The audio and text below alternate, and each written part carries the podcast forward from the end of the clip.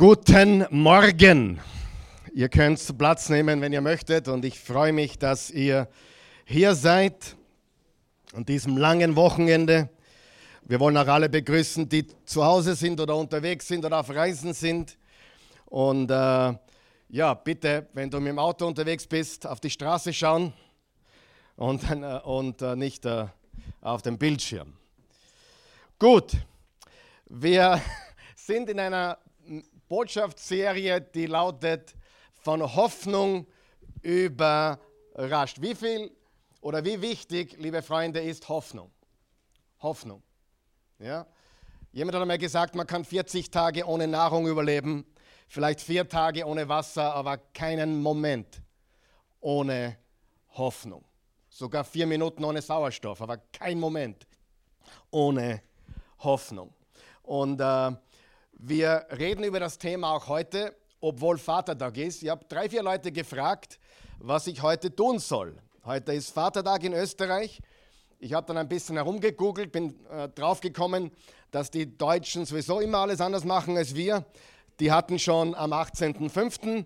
ihren Vatertag zu Christi Himmelfahrt. In den USA und in vielen anderen Ländern der Welt ist der Vatertag erst nächste Woche, also nächsten Sonntag. Aber bei uns ist er heute in Österreich, feiern wir den Vatertag. Und Vater ist ein ganz schwieriges Thema für viele von uns, vielleicht auch für dich. Also ich muss ganz ehrlich sagen, äh, Vatertag ist kein besonders leichter Tag für die meisten Menschen. Äh, wie die Linda schon gesagt hat, was hat sie gesagt? Sie hat gesagt, wir haben einen himmlischen Vater, auf den wir uns verlassen können. Und ich möchte meine Botschaft heute verbinden mit unserer Serie, also eine Vatertagsbotschaft, eine quasi Vatertagsbotschaft, verbinden mit unserer Serie über Hoffnung. Und ich möchte vor allem Männer heute erreichen. Haben wir Männer hier heute? Auf der ersten Reihe sehe ich gleich einmal vier, ja, ich sehe vier Männer. Obwohl man sagen muss, nicht alles, was männlichen Geschlechts ist, ist auch wirklich ein Mann, oder? Es gibt ja auch das Sprichwort, ähm, Vater werden ist nicht schwer, aber Vater sein dagegen sehr. Also Mann zu sein ist noch einmal eine andere Liga als äh, ein männliches Geschlechtsorgan zu haben. Und genauso ist es mit den Vätern. Aber ich möchte uns heute ermutigen, aber nicht nur ermutigen, ich möchte uns heute herausfordern. Und ich möchte auch den Männern und Vätern sagen, wir brauchen euch. Wie viele Frauen würden mir zustimmen? Wir brauchen die Männer. Ja, heute geht es nicht um die Frauen, heute geht es um die Männer. Am Muttertag habe ich gesagt, wir brauchen die Frauen. Heute sage ich, wir brauchen Männer. Männer braucht das Land. Und äh, übrigens möchte ich heute reden über die Mission und die Message der Hoffnung. Die Mission und die Message der Hoffnung. Was ist unsere Message? Unsere Message ist ganz einfach. Johannes 3, Vers 16, so sehr hat Gott die Welt geliebt. Und für die, die es immer noch nicht verstanden haben, Welt inkludiert alle Menschen. Amen. Auch im Pride Month, vergessen wir das nicht. Gott liebt sie alle, egal wie verwirrt Menschen sind. Und auch du bist verwirrt, mein Freund. Ja, wir sind alle irgendwie verwirrt, oder? Wir haben alle irgendwo einen Schaden im Leben. Aber lass uns nicht vergessen, liebe Freunde, Gott ist für die ganze Welt in den Riss getreten. Er hat seinen Sohn gesandt für die ganze Welt, damit jeder, der an ihn glaubt, nicht verloren geht, sondern ewiges Leben hat. Wenn du dich freust, dass jemand, der böse oder homosexuell oder keine Ahnung, Ehebrecher oder Lügner, egal welche Sünde, wenn du dich freust, dass jemand zugrunde geht, dann würde ich an deiner Stelle einmal überlegen, ob du das Evangelium verstanden hast. Wir dürfen uns nie freuen, wenn Menschen zugrunde gehen. Amen. Okay? Egal was passiert. Jesus hat gesagt, nachdem die Jünger zu ihm gesagt haben, lass uns Feuer vom Himmel rufen, sagt er, ihr habt noch gar nichts verstanden. Ich bin gekommen, um zu retten, nicht zu verbrennen. Amen. Ganz, ganz wichtig. Und vor allem, ich kenne auch gute Menschen, gläubige Menschen, die unter den schwierigsten Umständen ums Leben gekommen sind. Und dann gibt es Menschen, die werden 105 Jahre alt, haben ihr ganzes Leben lang geraucht und nicht viel Gutes getan, außer für sich selbst gelebt und sie werden 105. Erklär mir das einmal. Weil Gott, Gott uns nicht straft auf diese Art und Weise. Gott ist gut. Amen.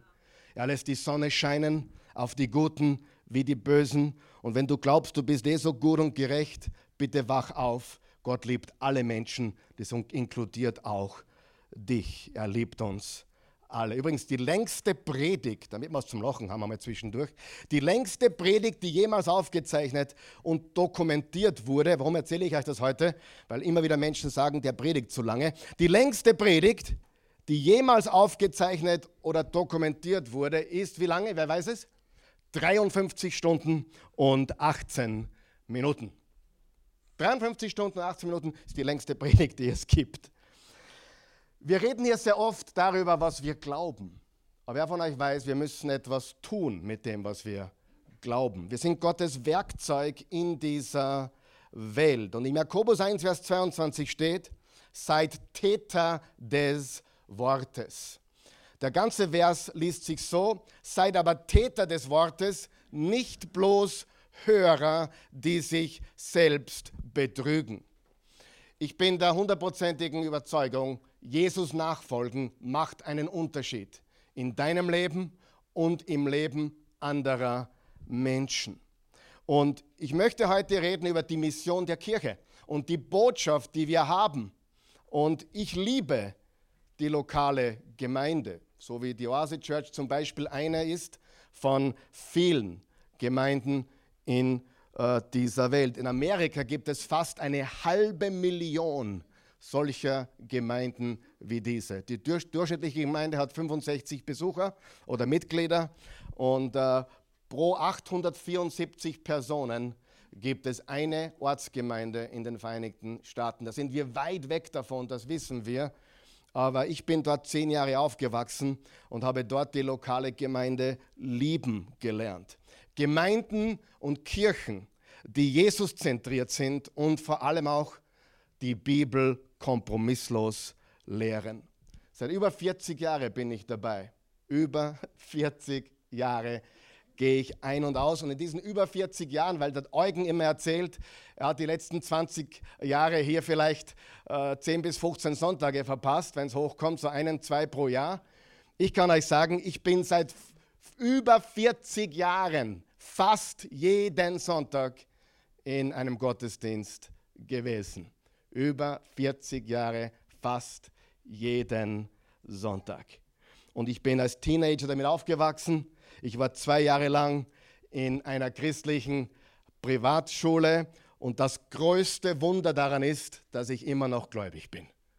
Glaub mir das eines der größten Wunder, die es gibt. Ganz ehrlich, es ist ein Wunder, dass ich heute für Jesus brenne. Ich habe alles gesehen und das Wort alles kann ich nur unterstreichen in diesen 40 plus Jahren. Das Schöne und das Schiere. Ich habe einmal gesehen, wie sich zwei Prediger geprügelt haben. Und wir sind nur dort gesessen, drinnen und haben Popcorn gegessen. Es war herrlich.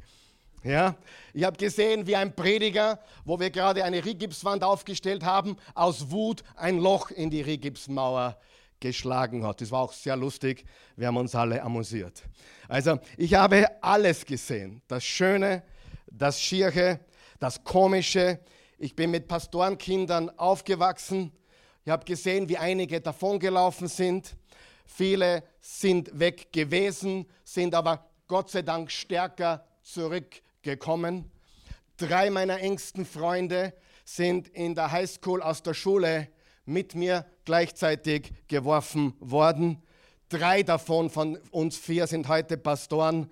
Einer ist leider zehn Jahre ins Kittchen gegangen. So unterschiedlich kann es sein. Das sage ich aus einem ganz bestimmten Grund. Du hast im Leben immer die Möglichkeit, besser oder bitter zu werden. Deine Erfahrung ist nie eine Ausrede für die Entscheidung, die du triffst. Amen. Du kannst das nehmen, was dir passiert. Du kannst äh, eine Zitrone nehmen und Limonade draus machen. Oder du kannst dich an der Zitrone best, äh, festbeißen und sauer und bitter und gekränkt leben. Ja? Also 75 Prozent, drei der vier wurden Pastoren, nachdem sie weit weg waren. Und einer ist leider ins Kittchen gegangen, der Gott sei Dank auch jetzt im höheren Alter wieder zu Jesus gefunden hat. Und das ist sehr, sehr wichtig, was ich hier sage. Es ist sehr leicht, zynisch zu werden, wenn man so aufwächst. Vielleicht kennen das einige von euch auch. Du bist in der Kirche groß geworden, man hat viel gesehen. Äh, ich muss immer so lachen, wenn ich habe immer lachen müssen, wenn sie äh, am Mittwochabend oder am Sonntagabend, damals hat man noch Mittwochabend und Sonntagabend laufend Gottesdienste, äh, wo damals war es so üblich, also als ich in Amerika war in den 80er Jahren, man ist am Sonntagvormittag in die Kirche gegangen, am Sonntagabend, wer kennt das auch noch? Ja, einige meiner rumänischen Geschwister kennen das auch. Und am Mittwoch ist man auch noch gegangen. Da waren fast immer alle dort. Und äh, dann kam man heraus und der Geist war heute so spürbar. Und ich dachte mir, na, der Raum war voll. Denn wenn du 100 Leute in einem engen Raum hast, spürst du Power. Aber gib die gleichen 100 in ein Stadion und du spürst gähnende Leere. Was will ich damit sagen? Ich habe alles gesehen. Und jemand, der so aufgewachsen ist, dem kann man nichts vormachen. Ich verstehe das Richtige und das Falsche. Und trotzdem habe ich festgehalten an dem, was ich glaube. Und ich habe noch nie so eine Leidenschaft gehabt für Jesus wie heute. Und eine ganz wichtige Erkenntnis ist, es gibt Dinge, für die lohnt es sich zu kämpfen. Und die Gemeinde, die Kirche, das, was wir sind, ist so etwas. Es gibt Dinge, für die lohnt es sich auch zu leiden. Die lokale Ortsgemeinde ist so etwas. Und die Mission und die Message der Kirche, dafür werde ich mein Leben lang kämpfen egal was andere tun, egal wie komisch sie sind, ob sie gesetzlich werden oder verrückt oder sonst irgendetwas. Das, was wir verkündigen, macht einen Unterschied in dieser Welt. Jesus hat gesagt, wir sind das Salz der Erde. Und wenn das Salz weg ist, dann kannst du diesen Planeten komplett abschreiben. Der einzige Grund, warum diese Welt noch genießbar ist, sind die Christen in dieser Welt. Das ist, was Jesus gesagt hat. Wir sind das Salz der Erde, wir sind das Licht der Welt. Und ich bin sehr dankbar für die Kirche, für die Gemeinde, wie ich aufgewachsen bin. Ich hatte zum Großteil großartige Pastoren, die das Wort Gottes praktisch gelehrt haben, die Vers für Vers gelehrt haben, die, die uns ermutigt haben, die uns gestärkt haben, die, die ja, mir das Wort Gottes beigebracht haben. Und zwischendurch hat es auch immer wieder ein paar komische gegeben. Aber Gott sei Dank wurde ich das Wort Gottes gelehrt und es hat mich bewahrt. Es hat mich bewahrt und zu dem gemacht, wer ich heute bin. Wenn du mich fragen würdest, Karl Michael, warum bist du der Mann, der du heute bist? Ich muss sagen, es waren die letzten 40 Jahre, wo ich beinahe keinen Gottesdienst verpasst habe. Die Kirche, die Gemeinde, das Wort Gottes, Jesus hat mein Leben geformt und geprägt. Und dafür bin ich ewig dankbar. Und egal, was manche sagen über die Kirche, und es gibt viel Schlechtes zu sagen, weil es auch viele Menschen gibt, die einfach Chaos anrichten, aber wir halten fest, wir kämpfen für diese Botschaft und wir kämpfen für unsere Mission. Und ich kann mir gar nicht vorstellen, oder vielleicht doch, ich kann mir vorstellen, die Christi kann sich sicher vorstellen, wo ich heute wäre, wenn ich diese 40 Jahre des Glaubensweges nicht gehabt hätte. Fragt die Christi, wo ich heute wäre. Ich wäre äh, milde ausgedrückt, nicht der Karl Michael, sondern der Kali Katastrowski. Also ich, ich möchte wirklich betonen, die Kirche, die Gemeinde, der Gottesdienst, das Wort Gottes, die Gemeinschaft, auch mit all den Dingen, die ich erlebt habe, von Gemeindespaltungen und, und Prügeleien unter Predigern und Hass auch unter Predigern und Eifersucht und Neid. Ich halte fest, es gibt keine Botschaft wie unsere und unser Auftrag ist in diese Welt. Amen. Ich möchte dir fünf Dinge sagen, was die Kirche für mich getan hat. Und unter Kirche verstehe ich nicht das Gebäude mit dem großen Turm im Zentrum jeder Ortschaft hier in Österreich. Mit der Kirche meine ich äh, eine Gemeinde, die Jesus im Mittelpunkt hat und das Wort Gottes laut Bibel kompromisslos und in Liebe lehrt.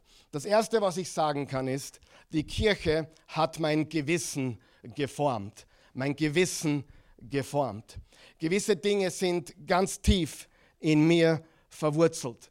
Zum Beispiel etwas, was du nie aus mir rausbringen wirst, ist, was ich gelernt habe, ist, Menschen sind wichtiger als Dinge. Amen.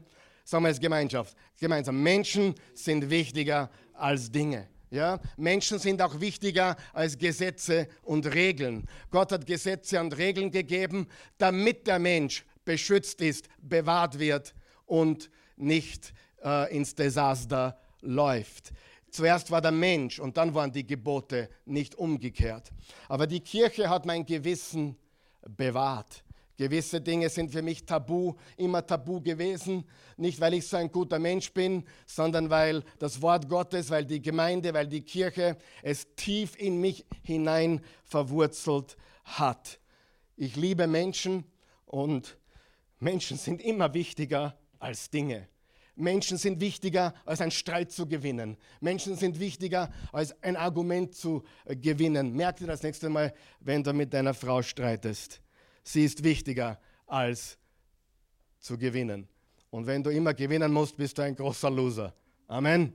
Männer, wo sind wir? Ja, wir müssen nicht gewinnen. Wir sind Gewinner und deswegen lassen wir manche Dinge stehen, auch wenn es schwer ist. Aber die Gemeinde, die Kirche, das Wort Gottes hat mein Gewissen geformt und geprägt. Und die jungen Menschen, die ich heute sehe und die Männer, die ich heute sehe, ich möchte euch sagen, das, was wir hier tun, ist so unendlich wichtig. Für dich persönlich und für unsere Gesellschaft ebenso. Die Kirche hat mein Gewissen geformt. Dafür bin ich so dankbar. Paulus hat gesagt im Römer 12, Vers 2, erneuert euer Denken durch die Aufnahme des Wortes Gottes. Diesen Vers habe ich die letzten 40 Jahre oder sagen wir 35 Jahre total ernst genommen. Es vergeht kein Tag, wo ich nicht die Bibel öffne und darin lese. Es vergeht kein Tag, wo ich nicht früh aufstehe oder manchmal auch ein bisschen später und hinaufschaue und bete. Was für ein Vorrecht, die Worte Jesu lesen zu dürfen. Wenn man sich überlegt, die Menschen im ersten Jahrhundert haben nicht einmal lesen können und haben jemanden gebraucht, der für sie schreibt. Wir können lesen und schreiben. Wir haben sogar heute so ein komisches Gerät, wo man die Bibel aufrufen kann und in allen möglichen Übersetzungen.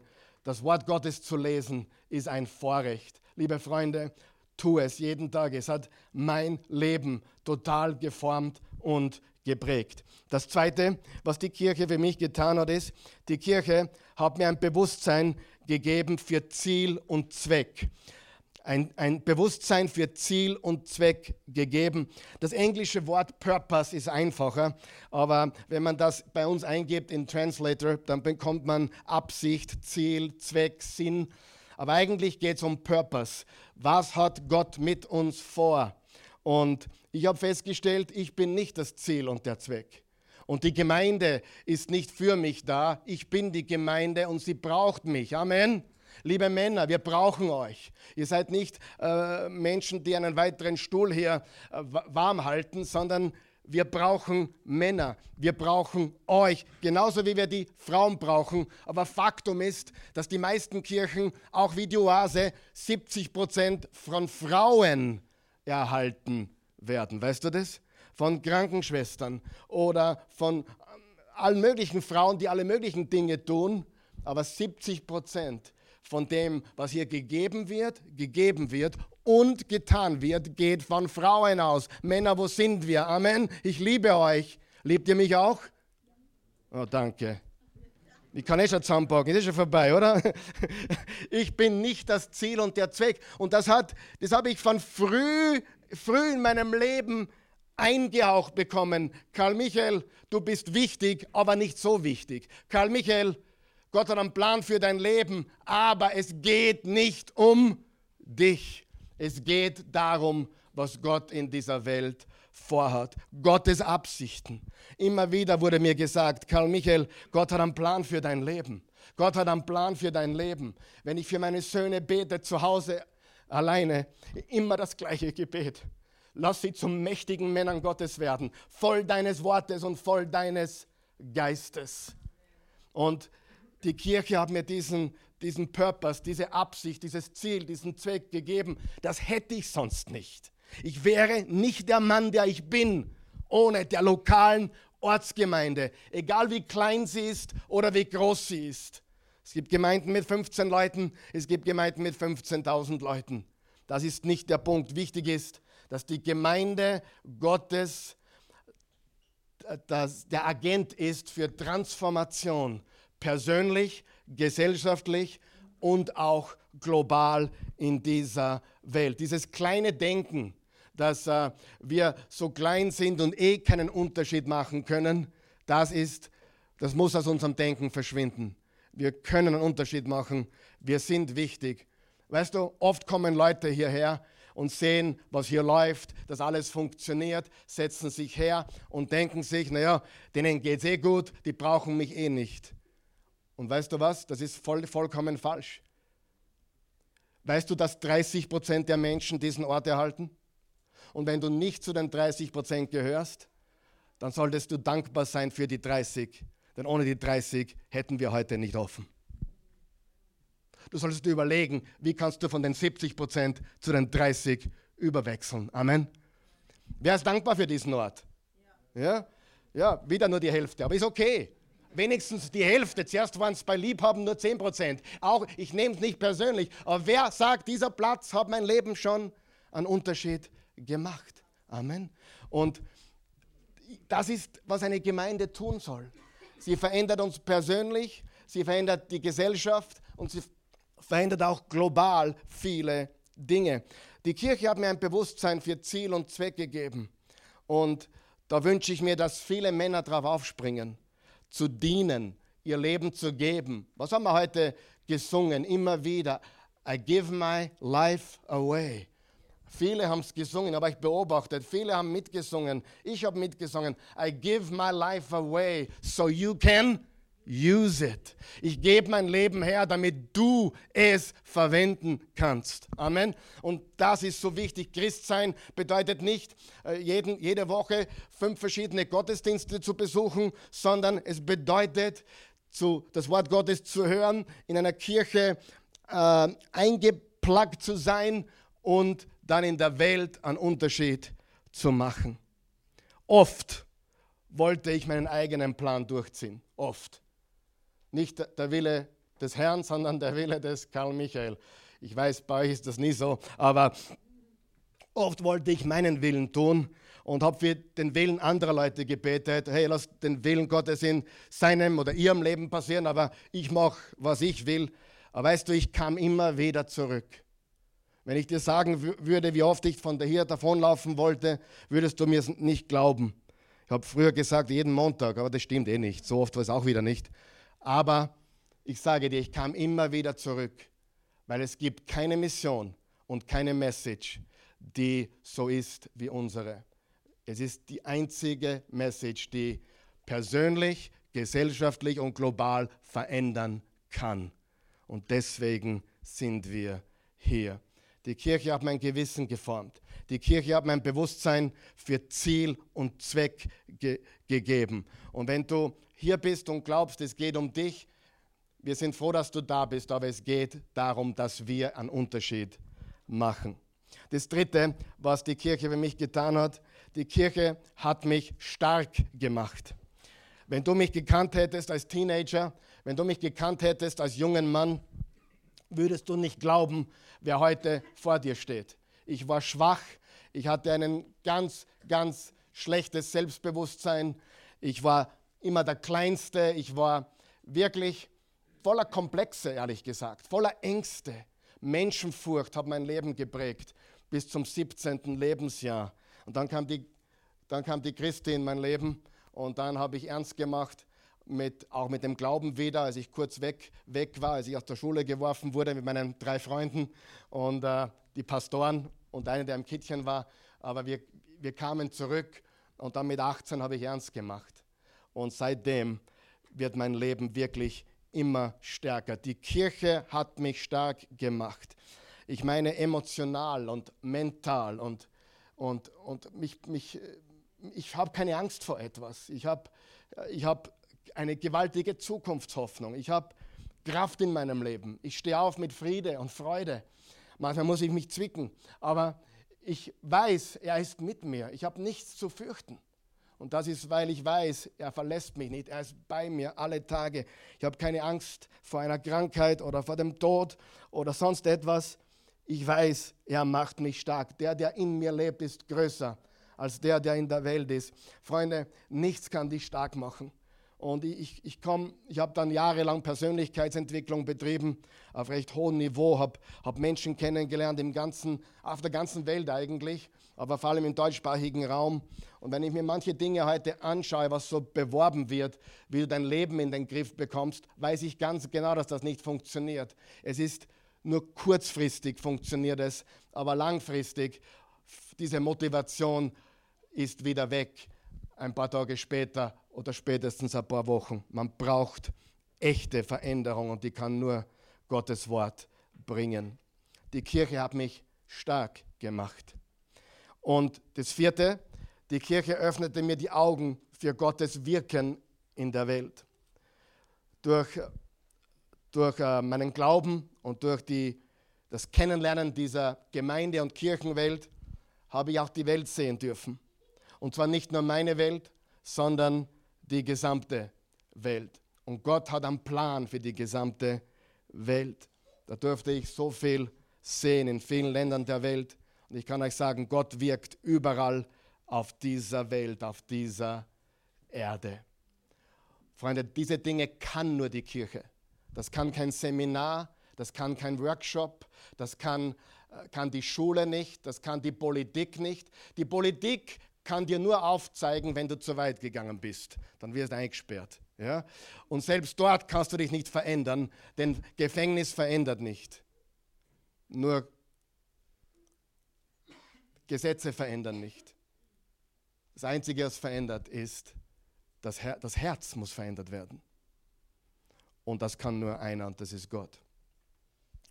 Das Fünfte, was die Kirche für mich getan hat, liebe Freunde, ist, die Kirche hat mich gelehrt, großzügig zu sein.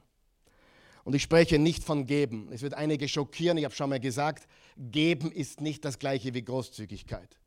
Ja? Äh, einige schmeißen mehr rein, manche weniger, manche geben viel, manche weniger. Aber geben ist nicht großzügig. Großzügig ist, wenn du planst zu geben. Wenn du planst zu geben. Wenn du betest, Gott, was willst du, dass ich tue? Und dass du dann sagst, okay, das ist, was ich habe, das ist zu mir geflossen. Und nur weil es zu mir geflossen ist, heißt das nicht, dass es alles für mich ist. Es darf nämlich nicht nur zu mir fließen, es muss durch mir, von mir und durch mich fließen. Und ich habe nie das Gefühl gehabt, dass mir alles gehört, was ich habe. Ähm, ich habe immer immer versucht, mein Bestes zu geben. Ich habe gelernt zu geben, leider auch erst in späteren Jahren zu sparen und vom Rest zu leben. Was machen die meisten Menschen? Zuerst geben sie einmal alles aus, dann wollen sie noch was sparen, das geht ihnen immer aus, von geben ganz zu schweigen. Stimmt's? Wenn du im Leben Erfolg haben willst, mein Freund, gib, spar und leb. Sagen wir das gemeinsam. Gib, spar und leb. That's the way. Und sonst wird es nie ausgehen. Aber wenn du so tust, dass du sagst, ich gebe, ich spare und ich lebe, dann kommst du drauf, dass das Leben voller Freude ist und du auch das Gefühl der Sicherheit hast, weil er auf deiner Seite ist und weil du auch dich selber, selber etwas zur Seite legst. Ich habe gelernt, Jesus zu folgen ist das Großartigste, was es gibt. Jesus zu folgen macht das Leben besser. Ich habe jetzt nicht gesagt, es macht es leichter oder luxuriöser, überhaupt nicht, aber es macht es definitiv besser. Selbst wenn wir durchs dunkle Tal gehen, sind wir stärker, sind wir besser als manche Menschen, die gar nicht so viel erlebt haben oder leiden. Warum? Weil wir einfach besser sind und nicht besser sind als Menschen, sondern wir sind besser, wir haben das Leben besser meistern gelernt. Wir sind besser geworden im Leben. Das Leben ist nicht nur besser für uns, es macht mich besser im Leben. Wir sind alle Sünder, aber wir werden durch das Wort Gottes stärkere Menschen, bessere Menschen und Personen mit himmlischer Absicht, göttlichem Zweck und Plan. Wir werden eine Person der Hoffnung. Und das ist, was wir eigentlich sein sollten, eine Person der Hoffnung.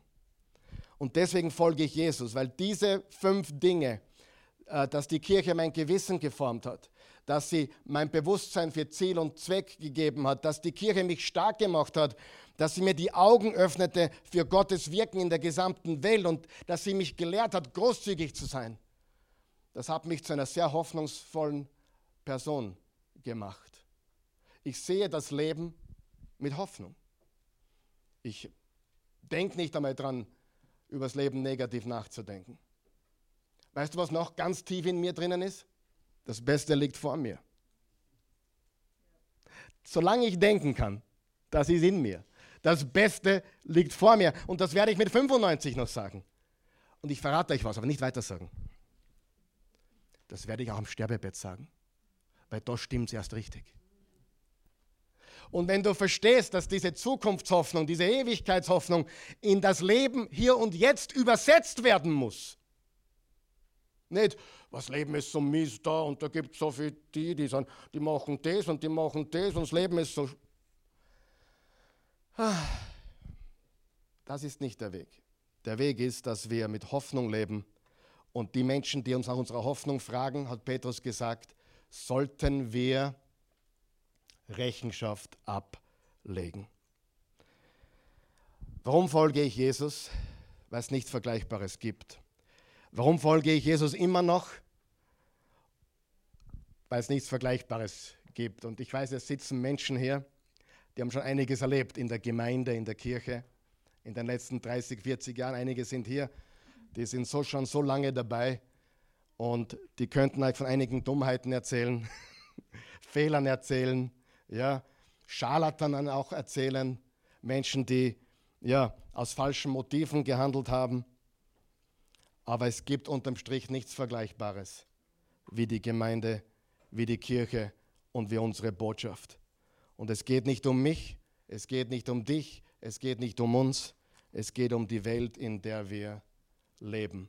Die Kirche ist Gottes Agent, Gottes Beauftragter für Transformation in unserer Welt persönlich, gesellschaftlich und global in unserer Welt.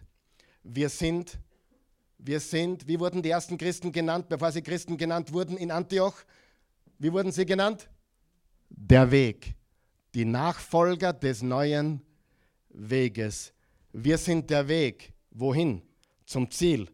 Und wer oder was ist das Ziel? Christus ist das Ziel. Aber wir zeigen den Menschen der Welt den Weg zum Ziel, wo man ankommen muss. Es gibt keine Organisation, es gibt keine Gruppe, es gibt nichts in dieser Welt, außer die Kirche, das den Menschen das wahre Ziel aufzeigen kann. Nichts. Weil Jesus ist das Ziel. Alles andere führt nur zu vorübergehenden, vielleicht leichterem Leben oder sonst was, aber in Wahrheit die Menschen, die auf den neuen Politiker vertrauen, die sind schon wieder bald enttäuscht. Wer weiß das? Weil es nur einen gibt, der nie enttäuscht, das ist Christus, das ist Jesus. Amen. Johannes 13, 35. An eurer Liebe zueinander werden alle erkennen, dass ihr meine Jünger seid. Nicht an eurer Gescheitheit, nicht an eurer Dogmatik, nicht einmal an eurer Theologie. Wenn ich dich fragen würde, was wäre Jesus lieber? Ein bisschen schwächeln in der Theologie, aber dafür Menschen leben oder die perfekte Theologie haben, systematische Theologie, perfekt bis zum Beistrich, aber die Menschen lassen wir links liegen. Was wäre Jesus wichtiger? Das Erstere natürlich. Und bitte glaub mir, mir ist sehr bewusst, dass ich viele Fehler habe. Mir ist sehr bewusst, dass ich Dinge sage, die oft vielleicht überspitzt sind oder nicht ganz richtig sind. Wer von euch weiß, wir haben alle einen Schaden. Und wir alle, wir haben alle Unzulänglichkeiten. Und je mehr man redet, umso mehr sündigt man. Das muss ich mir immer vor Augen malen. Aber an eurer Liebe zueinander werden alle erkennen, dass ihr meine Jünger seid. Ich nenne das die Einanders in der Bibel. Einander lieben, einander vergeben, einander ermutigen, einander trösten, offen sein, transparent sein, vergeben. Wir repräsentieren das, was die Gesellschaft braucht und wir repräsentieren das, was die Gesellschaft sein sollte. Das, was sie alle suchen, haben wir Hoffnung. Was ist die Mission der Kirche? Geht hin und macht alle Völker zu Jüngern. Wie viele Völker? Alle. Für wen ist Evangelium? Für die Auserwählten? Für die Vorherbestimmten etwa? Ich bin auch vorherbestimmt durch Jesus Christus. Es gibt einen Vorherbestimmten und das ist Jesus. Und alle, die in Jesus sind, sind mit ihm vorherbestimmt wer an ihn glaubt. Ja, was, was ist mit dem Vorherwissen Gottes? Anderes Thema. Vorherwissen, das ist heute nicht das Thema. Du weißt, Gott weiß alles. Aber das heißt nicht, dass er manche dorthin schickt und manche dahin schickt, sondern der freie Wille des Menschen, wir können ihm vertrauen. Was ist die Mission? Geht hin und macht alle Völker zu Jüngern. Wie viele Völker? Alle. Wie viele Menschen? So sehr hat Gott die Welt geliebt. Das ist die Message. Johannes 3, Vers 16. So sehr hat Gott die Welt geliebt, seinen einzigen Sohn gab, damit jeder, der an ihn glaubt, nicht verloren geht, sondern ewiges Leben habe. Darf ich was sagen, ganz kurz, weil es mir gerade einfällt? Wenn dich das stört, dass ich diesen Vers jetzt schon viermal wiederholt habe, dann hast du ein Problem.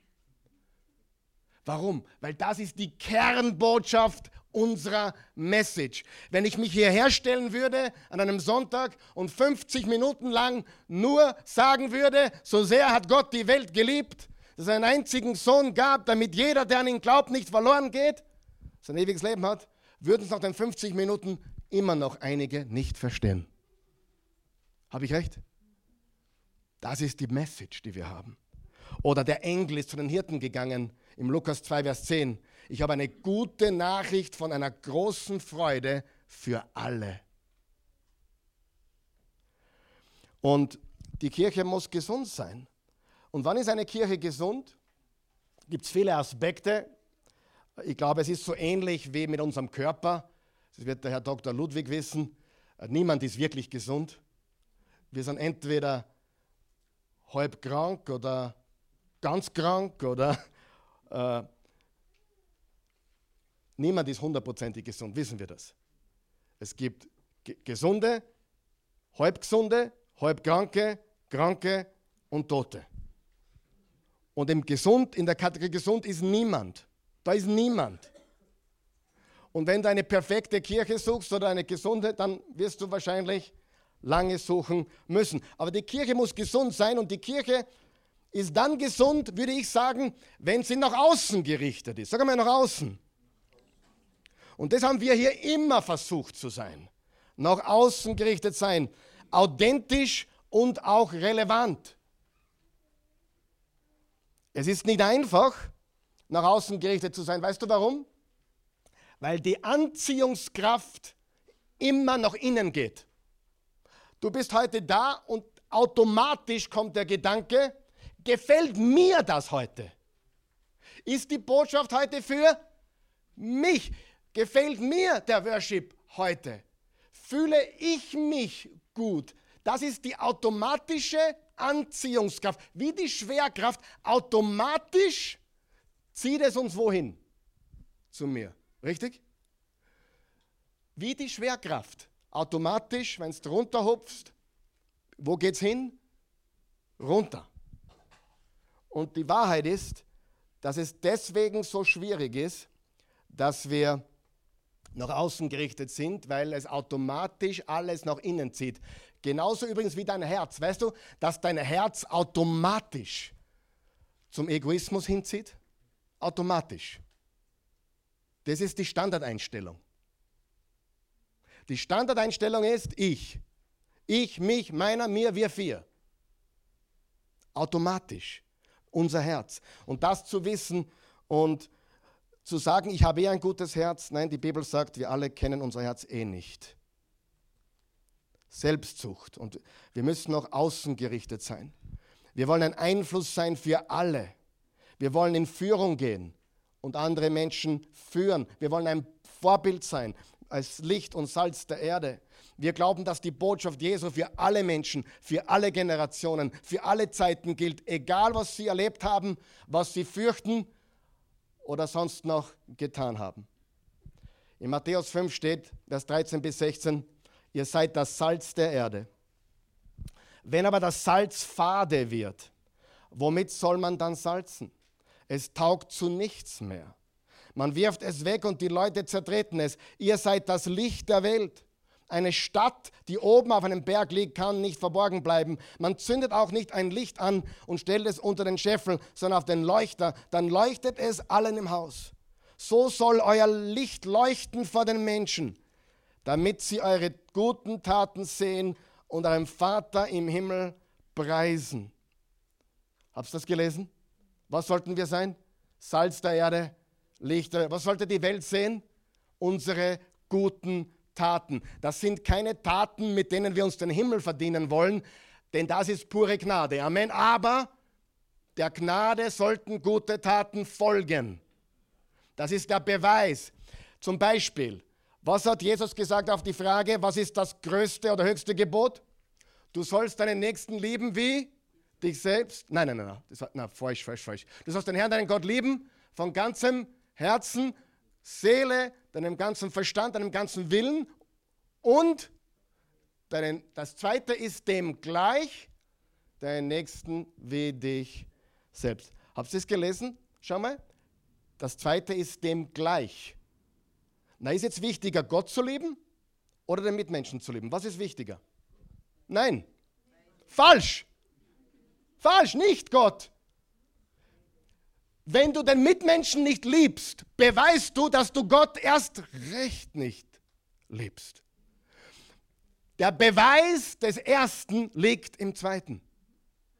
Amen. Drum, ex equo erstens. Hast du recht. Das wichtigste Gebot ist, Gott zu leben und das zweite ist dem gleich, den Nächsten, den Mitmenschen leben, weil jeder kann sagen, ich liebe Gott. Aber wie, wie willst du das beweisen? Das beweist man laut Jesus, indem man Gutes tut für andere Menschen. Nicht indem man fünf Gottesdienste in der Woche besucht oder drei Gebetstreffen. Bei allem Respekt, wie wichtig das auch ist. Ja, manche kreisen umher in allen möglichen Gemeinden und Kirchen und glauben, das ist Christentum. Nein, es wäre wichtiger, du plagst irgendwo richtig ein und gehst hinaus und veränderst die Welt. Habe ich recht oder nicht? Tut es ein bisschen weh? Hoffentlich. Aber wenn der, wenn der Chirurg mit dem Skalpell hineinfährt, tut es ein bisschen weh. Mit Narkose kriegt man es nicht mit. Aber ich glaube nicht, dass irgendjemand unter Narkose ist heute, oder? Herr Doktor, ich glaube nicht. Ich glaube, ihr seid alle da. Aber es ist ja gut. Es ist gut, wenn es gut wehtut. Aber Gemeindetourismus ist keine geistliche Sache sondern im Wort zu sein und nach außen gerichtet zu sein. Das ist, was gesund ist. Die Botschaft von Jesus, der Kirche, liefert das stärkste Argument für die Würde jedes Menschen. Jesus und seine Nachfolger immer haben darauf bestanden, dass jeder Mensch Ebenbild Gottes ist. Auch der sogenannte Fötus, liebe Freunde, ist Ebenbild Gottes, weil es nicht auf die Größe oder das Alter ankommt, sondern auf die Kategorie. Und Gott sagt, Kategorie Mensch ist Ebenbild Gottes. Bildträger. Jeden Menschen, mit dem du jemals zusammengesessen hast, ist Ebenbild Gottes und hat die Würde Gottes. Egal wer sie sind, wie sie aussehen, was sie getan haben. Jesus hat jedem Menschen Würde gegeben. Und jeder von euch weiß, jeder, der mich kennt, weiß, was ich von Dingen halte, die in der Welt laufen, die gegen das Wort Gottes sind, oder? Ich habe zwei Botschaften gemacht über den Regenbogen in den letzten zwei Jahren, weil es ein wichtiges Thema ist. Ich habe alle möglichen Themen angesprochen und mir kein Blatt vor den Mund genommen. Ich habe äh, über den Coronavirus und die Nebensachen das gesagt, was ich zu sagen hatte. Ich bin nicht politisch, ich tue mir kein Blatt vor den Mund nehmen. Ich sage, was ich denke und glaube. Amen. Wenn du mich kennst, weißt du das. Aber du kannst mir glauben, es tut mir weh, wenn Menschen sich freuen, wenn Menschen, die homosexuell sind oder transgender sind oder Mörder sind oder, oder, oder Lügner sind. Bleiben wir beim Thema Pride Month. Freunde, Gott liebt diese Menschen. Auch wenn sie sich verstümmelt haben oder verwirrt sind. Sie sind Ebenbild Gottes. Bete für sie. Du musst unterscheiden lernen zwischen dem, was ein Mensch tut und das, was ein Mensch ist. Das, was er tut, mag scheußlich sein. Das, was er ist, ist Ebenbild Gottes. Dass sich manche Ebenbilder Gottes wie Tiere benehmen, ist ein eigenes Thema. Darum ist Pornografie so schädlich, weil es den Menschen tierisch und niedrig darstellt. Das Ebenbild Gottes auf eine Art darstellt, was nicht geht. Und das geht in dein Hirn.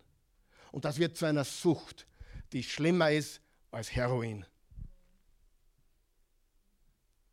Weil es das Ebenbild Gottes nicht dafür geschaffen ist, solche Dinge zu konsumieren.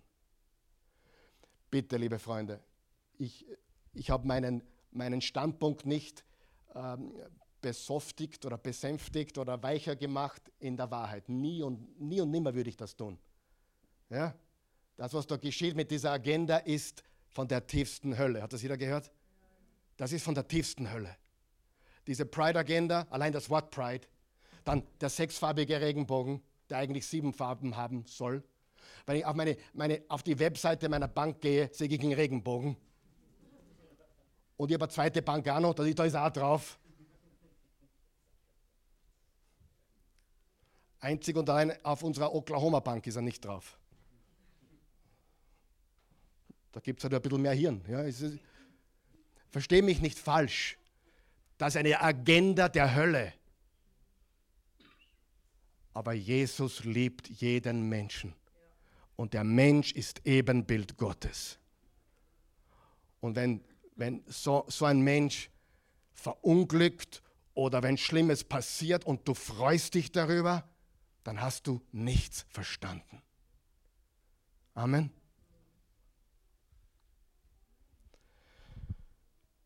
Männer, wo sind wir? Wollen wir aufstehen, einen Unterschied machen? Ich sage es dir, darum geht's. Gottes Würde. Das, und das kam von Jesus. Weißt du, dass Jesus den Frauen die Würde gegeben hat?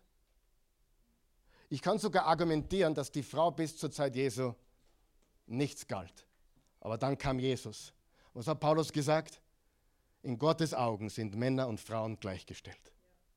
Woher hat er den Gedanken? Von Jesus. Und was sollte jede Feministin wissen? Dass von Jesus kommt.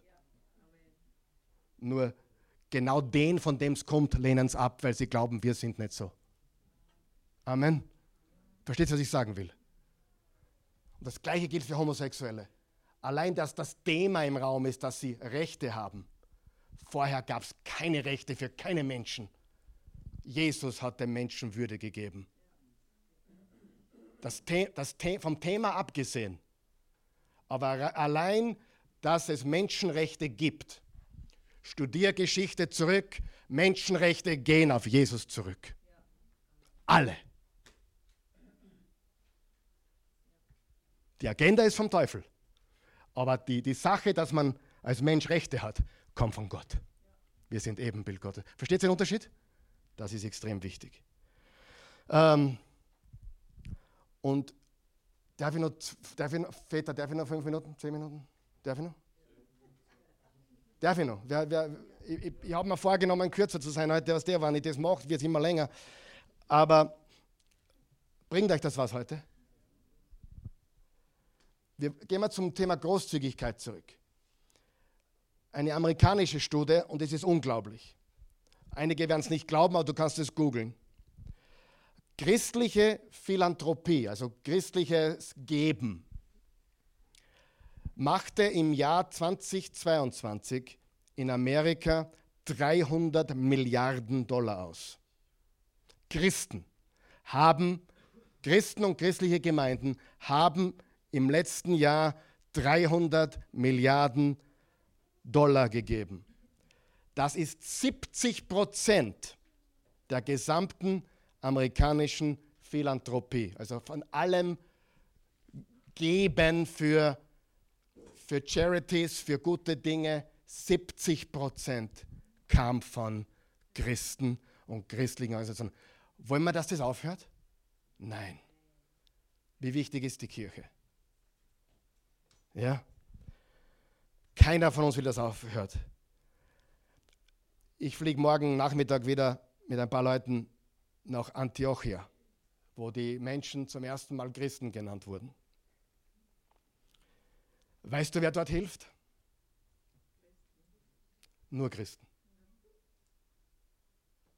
Nur Christen. Vielleicht gibt es ein paar andere Organisationen noch, die wir nicht kennen, aber ich habe mich umgehört und gefragt, helfen die Regierung, die haben andere Pläne. Einige Moslems, also fundamentalistische Moslems, haben schon gesagt, wir dürfen gar nicht zulassen, dass sie helfen, weil die essen Schweinefleisch. Und dann haben sie aber gemerkt, dass die, die Not so groß ist, dass sie gesagt haben, okay, wir lassen es zu. Faktum ist, studier die Gemeinde, die Kirche Jesu Christi. Wir sind die großzügigsten Menschen auf dieser Welt. Und das wollen wir bleiben. Amen. Und für die, die noch nicht großzügig sind, bitte, seid unendlich dankbar für die, die es sind, weil sonst würde es diesen Ort gar nicht geben. Amen. Im Jahr 2022 haben amerikanische Christen zusammen mehr gegeben, um Armut zu bekämpfen, als die gesamte amerikanische Regierung. Was wir tun, ist entscheidend. Nicht nur ich glaube und ich gehe in die Gemeinde, die Frage ist, was tun wir damit? Männer, es ist Zeit aufzustehen. Habe ich euch? Und die klassischen Philosophen betrachteten Barmherzigkeit und Mitleid auch das kannst du in der Geschichte lesen, als Charakterschwäche. Zu weiblich. Warum soll ich was geben, jemanden, der mir nichts bringt? Erst Jesus änderte diese Einstellung. Alle Menschenrechte, alle Großzügigkeit kannst du zurückverfolgen zu Jesus Christus. Wir haben es gelernt von Jesus, nicht von Religion. Und Jesus machte es selbstverständlich. Die westlichen Werte die christlichen Werte. Ich habe mit einem sehr bekannten ehemaligen FPÖ-Politiker gesprochen, der nicht christlich ist, weit weg davon. Aber er hat gesagt, er baut auf die christlichen, westlichen Werte, sind die einzigen, die funktionieren. Glaub, glaub, brauch nie, brauchst nicht glauben, dass auch in manchen anderen Parteien, wo sie sich christlich geben, alle Christen sind. Die haben nur verstanden, es gibt keine besseren Werte. Amen. Also die christlichen Werte sind ein bisschen besser wie die marxistischen Werte.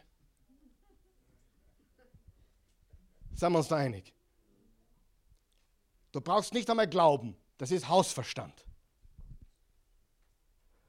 Und die Regierung kann uns sagen, wie weit du gehen kannst, damit du gerade eingesperrt wirst. Die Medien erinnern uns daran, wie tief wir gesunken sind, jeden Tag. Aber die einzige Macht, die uns verändern kann, ist Jesus und wir sind sein Werkzeug, wir sind seine Kirche und wir werden das nicht aufhören. Liebe deinen Mitmenschen, so wie Jesus dich geliebt hat. Diese Botschaft haben nur wir, die gibt es nirgendwo anders. Wenn du auf ein Motivationsseminar gehst, hörst du, hol dir, was dir zusteht. Live your life. Ja? Hol dir, was dir gebührt. Was sagt Jesus? Give your life and let me use it. Amen. Was ist dein nächster Schritt? Mann, Junge, Vater, was ist dein nächster Schritt? Ich weiß, ich weiß, was mein nächster Schritt ist. Und ich gehe jetzt noch mehr all in als je zuvor. Noch mehr. Was ist dein nächster Schritt, damit wir unseren Einfluss maximieren können? Oder willst du weiter nur konsumieren? Ich habe eine gute Nachricht für euch. Wenn du da bist und du gehörst zu den Konsumentenchristen, wir werden immer für dich da sein.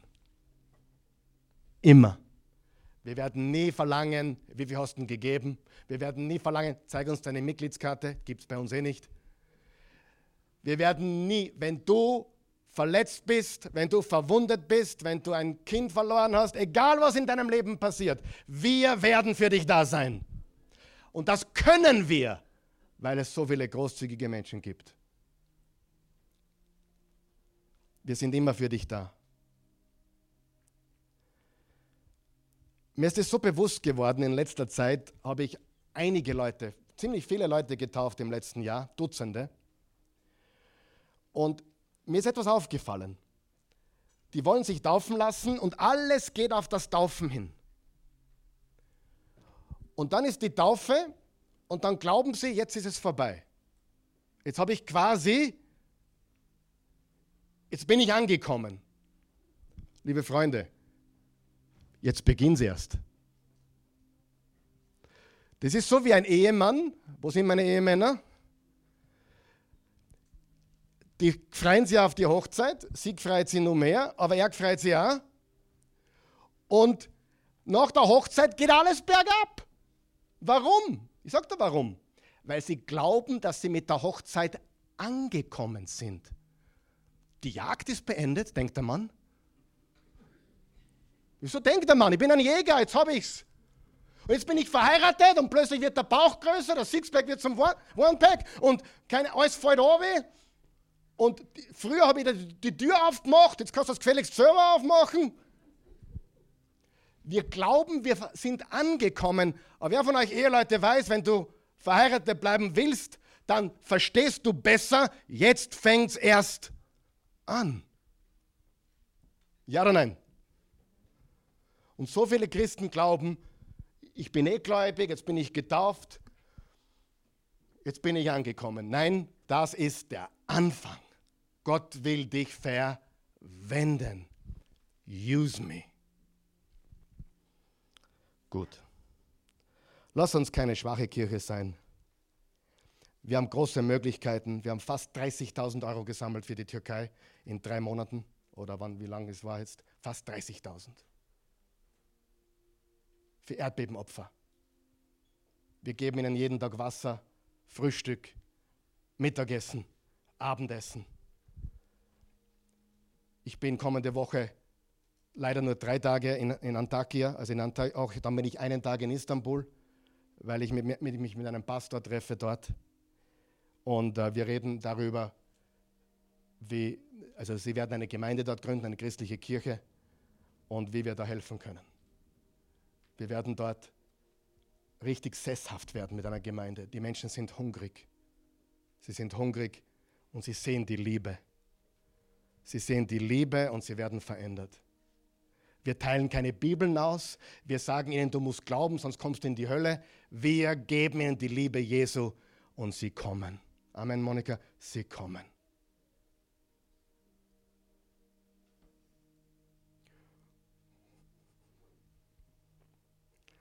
Bitte hören wir auf zum Schlafen, liebe Männer. Nicht herumkreisen als christliche Touristen. Es gibt auch Terroristen. Ich habe sie alle kennengelernt, weißt du? Die Prügeleien und die, die, die, die Kämpfe innerhalb und die Machtkämpfe. Wenn ich dir sagen würde, was ich alles gesehen habe in 40 plus Jahren Gemeinde, du würdest das nicht glauben. Aber glaub mir, es ist ein Wunder, dass ich an Jesus glaube. Wer hat alles gesehen? Und heute weiß ich, unsere Kirche hat einen Auftrag und der ist nach außen. Und vielleicht musst du Zeit schaffen, was Neues zu tun.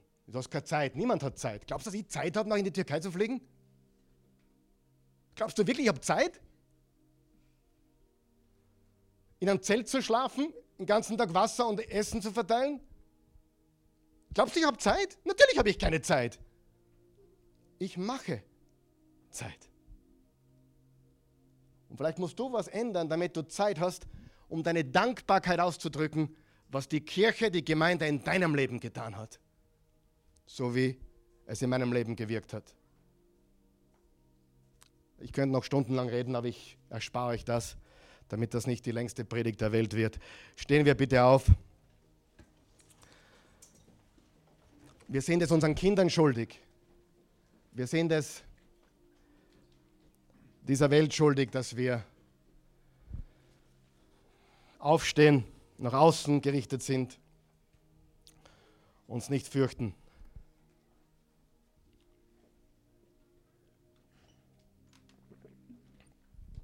Vater im Himmel, wir loben dich, wir preisen dich, wir erheben dich, wir rühmen dich, wir danken dir. Ich will dir danken für unsere einzigartige Mission, die Mission der Kirche. Geht und machet zu Jüngern alle Völker. Und die Botschaft, so sehr hat Gott die Welt geliebt, dass er einen einzigen Sohn gab, damit jeder, der an ihn glaubt, nicht verloren geht, sondern ewiges Leben hat. Lass uns diese Mission verinnerlichen, diese Botschaft hinaustragen. Lass uns Salz der Erde sein, Licht der Welt. Lass uns einander lieben und lass uns die Welt lieben, so wie du sie liebst. Nämlich nicht das System der Welt, die, die bösen, abscheulichen Dinge der Welt, davon nehmen wir Abstand. Aber die Menschen der Welt, die lieben wir so, so wie du sie liebst. Manchmal ist es schwer, weil sie uns auch nicht mögen. Sie reden schlecht über uns. Sie, sie, sie machen uns Christen verantwortlich für, für vieles. Sogar, sogar Menschen, die in der Kirche aufgewachsen sind, machen, machen manche Christen verantwortlich, dass ihr Leben jetzt so schief gelaufen ist, weil sie so verletzt wurden. Jeder von uns wurde verletzt, aber wir haben immer die Entscheidung, werde ich besser oder bitter. Und ich bin so dankbar, Herr Jesus, dass du mir geholfen hast. Mir geholfen hast, nicht aufzugeben, sondern immer besser zu werden durch dich und nicht verbittert zu werden. Ich will dir danken dafür von ganzem Herzen was die Kirche, die Gemeinde für mich getan hat. Was all die Menschen getan haben, die mir das Wort Gottes beigebracht haben. Ich danke dir für sie. Ich danke dir von ganzem Herzen. Und mach uns als Kirche ein Werkzeug für das, was du tun willst in dieser Welt. Wir loben und preisen dich, wir geben dir alle Ehre. Wenn du Jesus nicht kennst, sag ganz einfach, Jesus, komm in mein Leben, verändere mich. Ich glaube an dich. Du bist für meine Sünden gestorben, danke dafür. Du bist mein Retter. Ich glaube dir. Ich vertraue nur dir. Du bist auferstanden von den Toten. Du lebst. Lebe jetzt in mir. Mach mich neu in Jesu Namen. Amen. Und alle, die diese Botschaft verinnerlichen wollen heute, sagen wir gemeinsam Folgendes. Lieber Herr Jesus, vergib mir, wenn ich nur konsumiert habe. Ich will wirklich von dir verwendet werden. Zeige mir, was der nächste Schritt ist. In meinem Leben, in meinem Glaubenswandel. Was willst du, dass ich tue? Ich weiß, ich bin nicht gerettet durch das, was ich tue. Es ist reine Gnade. Es ist nur deine Liebe. Aber meine Werke sollen das beweisen, was du in mir getan hast. Ich will für die Armen da sein. Ich will für meine Gemeinde da sein. Ich will ein Geber sein. Ich will großzügig sein. Ich will dienen. Ich will Menschen lieben, so wie du mich geliebt hast. Hilf mir dabei. Es ist für dich nicht leicht gewesen, Jesus. Und für mich ist es auch nicht immer leicht. Aber die Liebe, die du mir gezeigt hast, die gebe ich gerne weiter. Lass mich weniger verurteilend sein und viel barmherziger. Die Menschen haben Not. Sie wissen teilweise nicht, was sie tun. Sie sind verwirrt.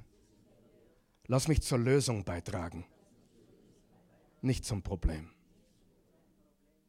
Ich will Hoffnung stiften. Ich will Menschen deine Liebe vermitteln. In Jesu Namen. Amen. Männer, wir brauchen euch wirklich. Wir brauchen euch und ihr seid ganz wichtig in dieser Welt.